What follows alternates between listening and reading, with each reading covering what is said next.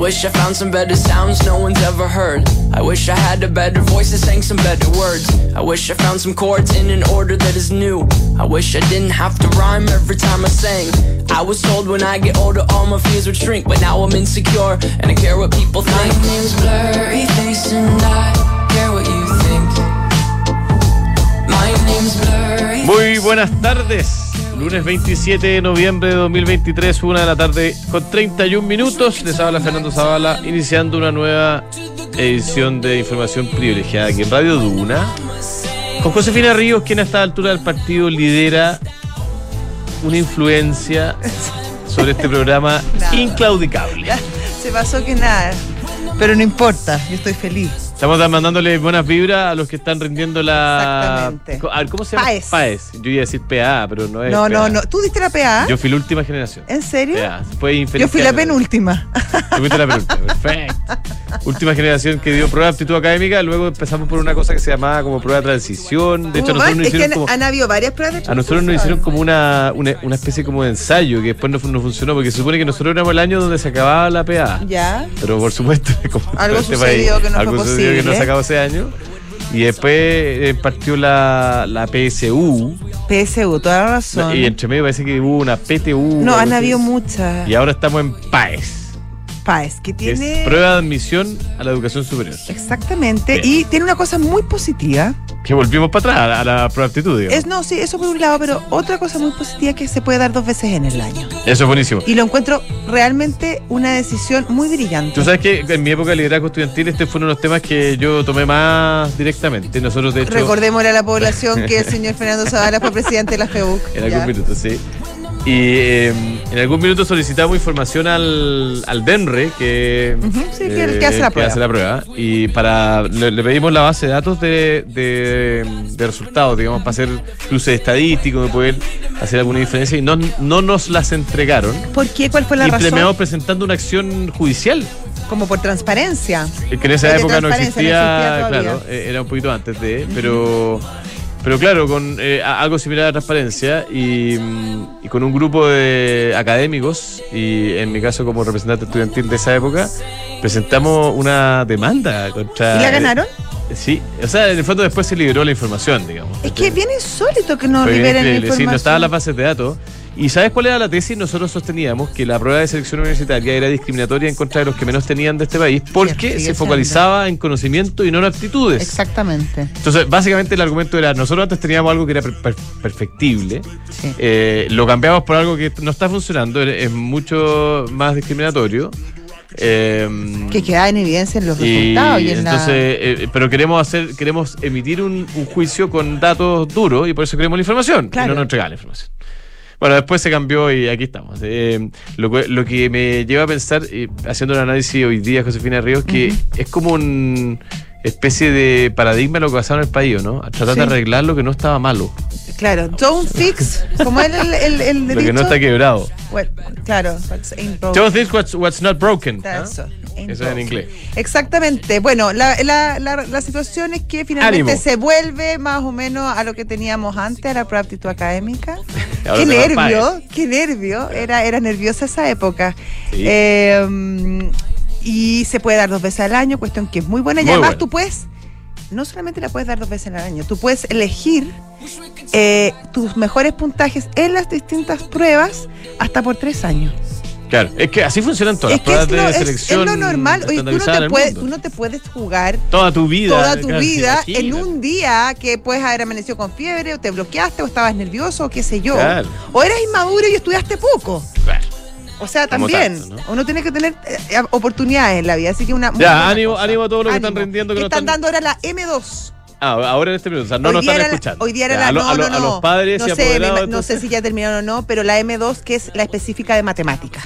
Ah, tenés mucho conocimiento específico tú sobre Yo sí, pues me informé antes, me preparé antes de. Bien. Casi di la prueba. Casi diste la prueba. Bien. Oye, eh, tenemos un día de relativa calma en los mercados. eh, post eh, el, el feriado, este sándwich que hay en Estados Unidos por el producto de Thanksgiving, que fue jueves, viernes del año pasado, de la semana pasada, digo. Eh, y que bueno, y. eh, Compraron como loco. Mm, Sí. no, no está claro todavía. Mira, yo te, eh, Yo estuve compraron leyendo que online había- como loco. Eso, online, Online como loco. Online sí. como loco. 10% arriba Sí. el, el online. Del que año pasado. increíble. Lo que todavía falta por saber es si esto se redundó en un consumo generalizado. O sea, si digamos. fueron a las tiendas, dices Claro, tú. si, si el consumo presencial fue realmente tan. Las fotos eran muy buenas, la gente entrando así con unas bolsas. Claro. ¿no?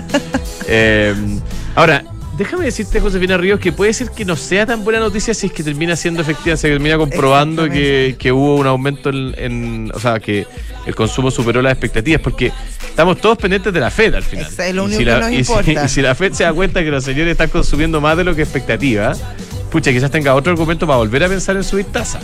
O en mantenerlas Ahora, más altas Yo por estoy de más, acuerdo más contigo, tiempo. probablemente la, la Fed, que es gente muy inteligente, estará pensando justamente en eso, pero, Pero. también eh, estamos hablando de un fin de semana que hay muchos descuentos y sobre todo en Estados Unidos los descuentos son tremendamente importantes. Pero sabes que hoy día leí un artículo que decía que no, no fue tan así este año. No, no fue tan Solo así. 2% de los precios ofrecidos eran realmente de precio, digamos. eh, yo creo que hay mucho que le hace Ah, la entonces yo prefiero de- comprar otro día. No, no sé, la, no la sé. cola me-. Ahora, lo que, lo que sí se proyecta, esto es consenso, eh, es que a partir de ahora probablemente va a haber un- una caída en el consumo. eh, porque claro, viene la temporada navideña, pero eh, como que los retailers tiraron toda la carne a la parrilla en este, en este Black Friday y Cyber Monday que hoy día. Eh, que, que ya a estas alturas como que se juntan. Entonces hay pocas expectativas de lo que va a Es ser como el una circunvalación, como Valparaíso y Viña. Claro, con Concepción y, Concepción y. Talcahuano. Exactamente. Sí. sí. Ya, Black Friday. Oye, em, Black Friday, eso con Black Friday. Eso hay- con Black Friday. Está la historia de cortito, pero que yo creo que tiene harta relevancia y que ha tenido ya relevancia incluso política. Eh, hace más o menos 15 días en X. Se produjeron dos hechos simultáneos que han tenido efecto muy importante respecto a la venta de publicidad de la red social, liderada por el señor Elon Musk. ex y no Twitter, ¿eh? Es que ya es Expo, ¿qué te Bueno, puedo decir? Y uno sigue Ex Twitter puedo decir, pero Formerly ya, known as Twitter. formerly, sí, claro, pero ya es ex. Ex, Bueno, Está bien. pasaron dos cosas. Uno, una mm, auditora de prensa, de libertad de prensa, hizo un estudio que revelaba, según su- los datos de esta auditora, que eh, los avisos, por ejemplo, de IBM, Apple, eh, Disney, bueno, de empresas muy grandes y muy importantes, estaban situados siempre muy cerca de información pro-neonazi.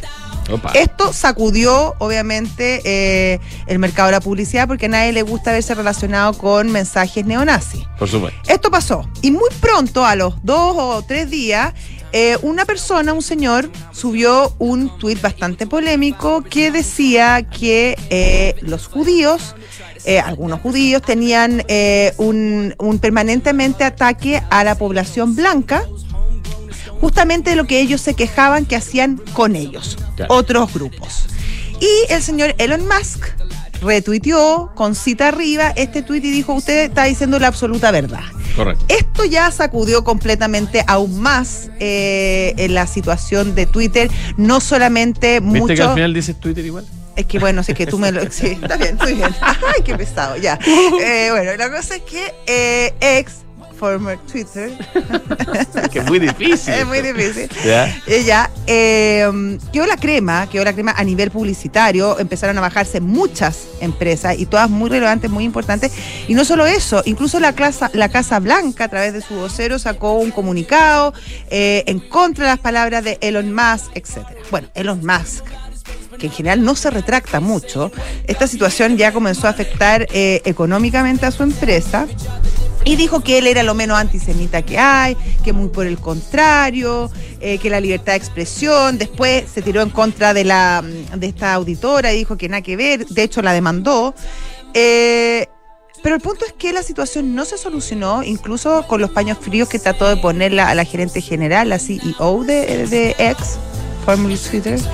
Eh, y, mm, y la situación no mejoró tanto que en esta jornada el señor Elon Musk ha viajado a Israel para reunirse con el presidente de Israel, Claro. no con el primer ministro, con el, eh, con el presidente, quien, y eso también es bien impresionante, lo recibe y eso también da cuenta de la relevancia, la importancia que tiene Elon Musk en el mundo.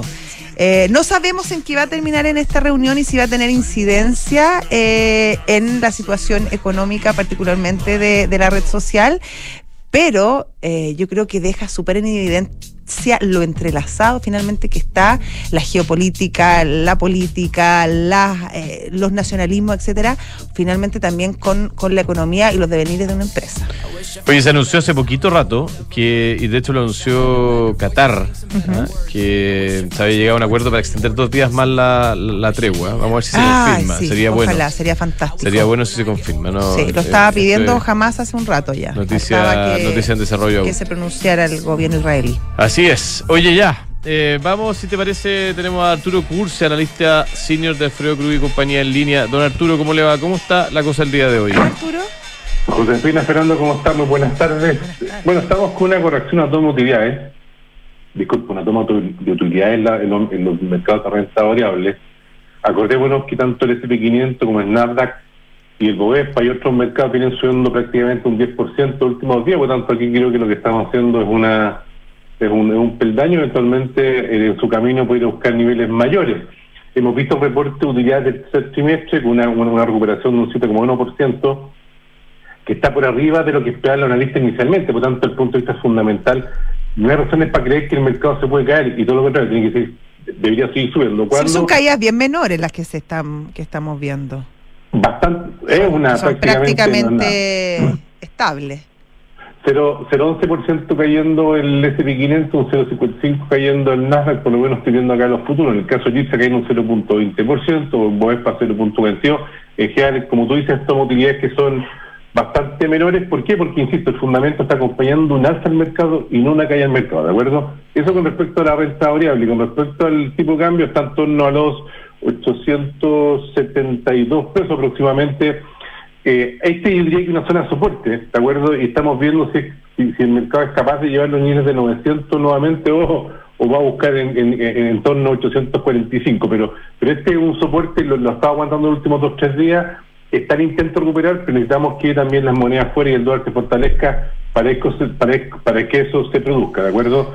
Lo fundamental, tipo de cambio, disculpa, creo que el tema del plebiscito y ahí veremos si es que sale a prueba rechazo, veremos un tipo de cambio más cercano a 800 en la medida que se apruebe. Yo creo que un rechazo ya nuevamente a 900 de vuelta. ¿Mm? Excelente, un abrazo grande, don Arturo. Pues, gracias a ustedes, que estén bien, chao. Arturo Cursa, analista senior de Alfredo Cruz y compañía en el día de hoy que mm, más allá de una toma de utilidades suave, no, no pasa mucho más todavía. No. No, todavía. Oye, Mercado Pago te permite transferir dinero gratis, retirar dinero en efectivo, comprar con tu tarjeta sin comisión y mucho más. Todo lo que necesitas para tus finanzas en un solo lugar. Date cuenta, abre tu cuenta Mercado Pago. Frontal Trust es especialista en activos alternativos, ofrece inversiones atractivas y rentables de mediano y largo plazo gestionadas por expertos en los sectores de private equity, deuda privada, infraestructura y agribusiness. Ingresa a www.frontaltrust.cl, invierte con confianza, invierte en Frontal Trust. ¿Le preocupa a usted la reforma previsional, la jornada de 40 horas o el cambio en, las gratificaciones? Bueno, si está en ese grupo, le recomiendo que recurra al equipo de asesoría laboral que tiene PwC Chile, expertos en reorganizaciones, auditorías laborales, soporte en negociaciones colectivas y mucho más. Visítalos en pwc.cl. Y esto es casi una historia de amor, Fernando, la que te voy a contar yo. Muy, muy tierna, muy tierna. Baby es una ah. pajarita que nació con el don de volar. Correcto. Pero todo cambió cuando descubrió, junto a su amigo Polo, que es un pingüino, la diferencia entre volar y viajar con los beneficios de Santander Latam Paz. Ahora acumula millas en todas sus compras, las canjea por el destino que quiere y disfruta de increíbles beneficios que harán que siempre se pregunte, ¿y si nos vamos de viaje? ¿Qué tal, Polo? Vámonos de viaje, le dice Baby. Conoce todos los beneficios en santander.cl, Santander, tu banco. Book es un software integral de gestión de personas con soluciones para simplificar todos tus procesos, desde el cálculo de remuneraciones, gestión de documentos laborales y selección, hasta la evaluación de desempeño, capacitación, beneficios y mucho más. Book crea un lugar de trabajo más feliz. EconoRent y CMR se unen para entregarte la mejor experiencia. Todos tus arriendos pagando con CMR o débito Falabella tienen un 10% de descuento. Además, acumula CMR puntos y tus Econopuntos pueden ser canjeados por CMR puntos. Sin duda, una gran alianza. Ya. Josefina, tenemos en línea a don Marco Correa, economista jefe de Vice Inversiones. ¿Qué tal? ¿Cómo le va, don Marco? ¿Qué tal? Buenas tardes, ¿cómo están? Hola Marco, ¿qué tal? Pues? Bien, pues. Oye, esta semana eh, hay algo de cifras. Eh, ¿Y quiero POM par- tenemos, no? tenemos IPOM Sí. y tenemos. Pero yo quería partir por, por eh, el extranjero, porque se publica el deflactor de la inflación, el ¿cómo se llama? El PCE, que es un, es un número de inflación en Estados Unidos un poquito menos conocido, pero que entiendo yo que la Fed mira bastante. ¿Debiésemos esperar alguna sorpresa, Marco? ¿Cómo lo están viendo ustedes desde Visa Inversiones? Claro, nosotros aquí, bueno, el mercado está esperando cifras en torno a un 0,2, 0,3 más o menos para, para ese indicador. Eh, Que sería que- menor a la última, ¿no? Sería una, una baja respecto del último. de la Claro, en, en términos de variación mensual sería un poquito más bajo, lo que está ahí en línea con, con el último dato de, de IPC. Este es como una otra medida alternativa que usan las autoridades del- de la Fed en el fondo para ir monitoreando cómo están evolucionando los precios en Estados Unidos, la inflación. Y eh, en línea entonces con lo que también fue el, el dato menor de inflación eh, del último mes, este índice también podría entregar una cifra eh, menor, digamos, a lo que estábamos viendo en los meses anteriores. Eso, por una parte, también va generando una expectativa en el, en el mercado internacional de que la Fed no implemente nuevas alzas de tasa, ¿cierto? Mantenga su- sus niveles actuales de tasa y ya empezamos a mirar también hacia mediados del próximo año posibles eh, recortes y es lo que de alguna manera también ha estado eh, marcando un poco más de optimismo en, en los mercados, ya sea con avances en las bolsas, digamos, caídas las tasas de interés, una caída también en el dólar frente a otras monedas, ¿cierto? Están sus niveles más bajos de varios meses y, y bueno, eso en el, en el mercado local también nos ha impactado con un tipo de cambio más apreciado. Y en Chile, bueno, como decíamos al principio, esta semana vamos a tener IMPOM. Eh, todo indica que se van a mantener la- las cifras, sobre todo en relación a la, a, la, a la inflación para el próximo año en un 3%. ¿Ustedes lo están viendo así también? Claro, nosotros eh, en términos de expectativas de inflación estamos eh, proyectando niveles de 4,1% para, Para este para año. este año. Y para el próximo año, claro, un, un 3%, hay cierto riesgo incluso de que estos niveles sean eh, más bajos. Eso eh, no es un eh, riesgo, ¿no? ¿Eso es como algo bueno o no? Claro, o, o riesgo, uno dice riesgo, puede ser eh, ya es subjetivo si uno dice que es bueno o malo, pero un riesgo como a la baja de que pueda ser, eh, puedan ser niveles eh, menores, dado que tenemos un, un tipo de cambio más apreciado. Vamos viendo que el, el Banco Central en Chile quizás no ha bajado la tasa, ha bajado la tasa, pero todavía está en niveles contractivos y, eso puede producir cierta desaceleración mayor en la economía también. Em, los precios de la energía también han empezado a, a disminuir, digamos, y, y eso podría generar niveles de inflación incluso eh, más bajos para el próximo año. Y eh, en el fondo lo que te escucho entre líneas, Marco, es que ustedes están funcionando bajo escenario de que el próximo año el fantasma de la inflación alta empieza a desaparecer del escenario, de- al menos de nuestro país. En general, claro, nosotros estamos con esa visión de que ya vamos a terminar con niveles de inflación más bajos y el próximo año eh, deberíamos estar en torno a la meta, incluso hay un riesgo de que pueda ser un, un poquitito menor, pero estamos con, con esa visión de que ya la inflación no debería ser el principal tema, eh, probablemente el principal tema del próximo año va a ser empezar a ver eh, reactivación, ¿cierto?, en, en la actividad eh, y cómo eso puede ir manejándolo también el Banco Central sin que se vuelva a escapar la inflación y entendiendo también que, la política fiscal, ¿cierto?, tiene que mantenerse eh, con cierto nivel de responsabilidad, ¿cierto?, no, no aumentar mucho el gasto, de hecho vamos a tener un déficit, pero en general eh, es- está como ese, esa, esa idea de que el próximo año ya no sea tanto la inflación el tema, sino más bien cómo vamos a, ir reactivando la economía también. Respecto, justamente al tema del crecimiento y la reactivación, eh, la semana pasada, fines de la semana pasada, el FMI entregó su informe y respecto a Chile eh, decía que durante el 2004 Chile debiera crecer entre un 1,5 y un 2%, aunque hubo algunas personas dentro del gobierno que celebraron eh, este, este dato. Eh, quería preguntarte qué tan positivo es eh, y si se puede considerar una buena noticia cuando en verdad la base de comparación de este año es baja y cuando además el resto de las economías emergentes eh, crecerán, según el mismo informe del FMI, un 4%. Claro, ahí, bueno, esos niveles de crecimiento son, son bien altos los de países emergentes, sobre todo lo que está pasando en, en, Asia, por ejemplo, con, con China e, e India, esos, esos países crecen harto. Eh, pero los niveles de crecimiento que tiene Chile, ya sea dos por ciento, son, son niveles bajos si uno mira la historia. Quizás el, el, periodo eh, previo a la, a, la, a la pandemia estamos en torno a esos niveles, pero si uno ya ve un poquito más de historia, eh, del 2010 al 2014, por ejemplo, teníamos niveles de crecimiento más cercanos en 3, 4%, eh, pero son niveles que ya ahora se ven lejanos, digamos que el, crecimiento potencial de Chile probablemente es un poquito más de 2%, y esos son los, los niveles que tenemos que tratar de recuperar, eh, implementando políticas probablemente que estén enfocadas en el en, mejora de productividad, por ejemplo, o, incentivos a la inversión, y en ese sentido, esos niveles sería más positivo para el crecimiento del país y el desarrollo también, eh, mejorar la calidad de vida de las personas. Entonces, es, una meta ya incluso más a largo plazo. Nosotros, claro, vamos mirando la, más el, nivel año a año, lo que puede hacer, por ejemplo, ahí el Banco Central con, con tasas de interés más bajas. Eso suaviza los ciclos, pero recuperar niveles de, de, crecimiento más alto requiere un, un desarrollo de políticas de, de más largo plazo, probablemente. Oye, eh, este año ha sido una constante, Marco, al menos desde el análisis nuestro, que mm, apenas se publican indicadores de actividad económica, pareciera ser que lo que nos ha salvado, entre comillas, ha sido el sector minero. Eh, y, lo que ha, por el otro lado, lo que ha andado menos bien o, más mal eh, ha sido el comercio. ¿Cómo, ¿Cómo es la proyección que ustedes tienen en, en ese desglose para el próximo año? ¿Qué cosa, cuál debería ser el sector que tire un poco el, tren de la economía y, cuáles deberían ser los sectores donde nos vamos, donde hay que estar más atentos por riesgos.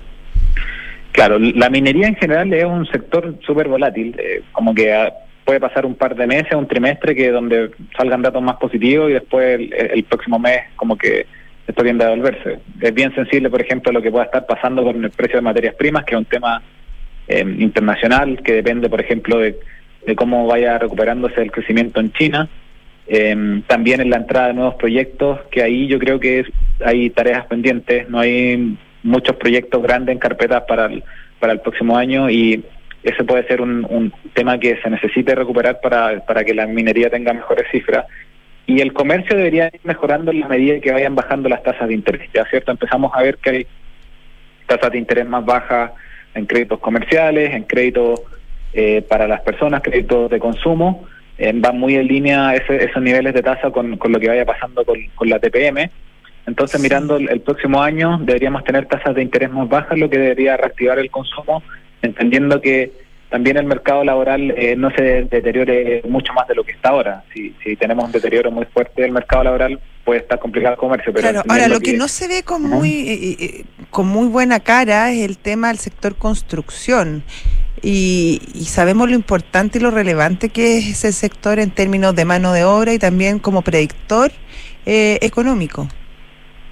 Claro, el, sector construcción viene viene complicado, eh, también es bien sensible a, lo que pueda pasar eh, con las tasas de interés, el costo de, financiamiento, digamos, de, acceso a capital que tengan.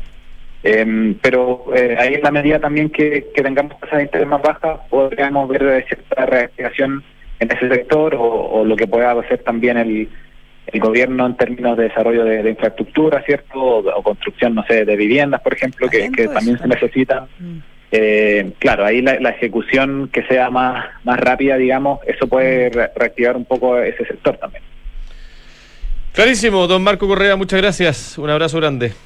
Gracias, Marco. Un abrazo, que estén Hasta luego. Marco Correa, economista jefe de Vice Inversiones. Em, si usted está buscando invertir en una propiedad, le recomiendo que se dé una vuelta por los proyectos de Almagro, departamentos con excelentes terminaciones, alta demanda, arrendatarios, 45 años de la historia que los respaldan. Están todos los proyectos de inversión, como siempre, en almagro.cl slash inversionista. Conoce la variedad de modelos Ducati con máxima tecnología y sofisticación. Aprovecha últimas unidades disponibles a precios muy especiales. Visítalos en Avenida Las Condes 11412 o en ducatichile.c. Y quedan poquitos días eh, para que porque solo durante noviembre, si usted abre su cuenta en Mercado G y opera el dólar, se va a encontrar con el spread más bajo del mercado, solo 0,26 pesos por dólar. Mercado G. Hubo una pequeña confusión. Dijimos IPOM, en realidad IMASEC. IMASEC, IMASEC, esta sí, semana. IMASEC de octubre de 2023. Eso. Ah, eso es lo que se Que publica. es muy importante. Josefina Ríos, nos vamos, nos dejamos con. ¿Quién? No sé con quién. Le voy a reconocer. No, pero con alguien muy importante. Visionario y yo, luego el señor yo me quedaría igual. Chao. Chao.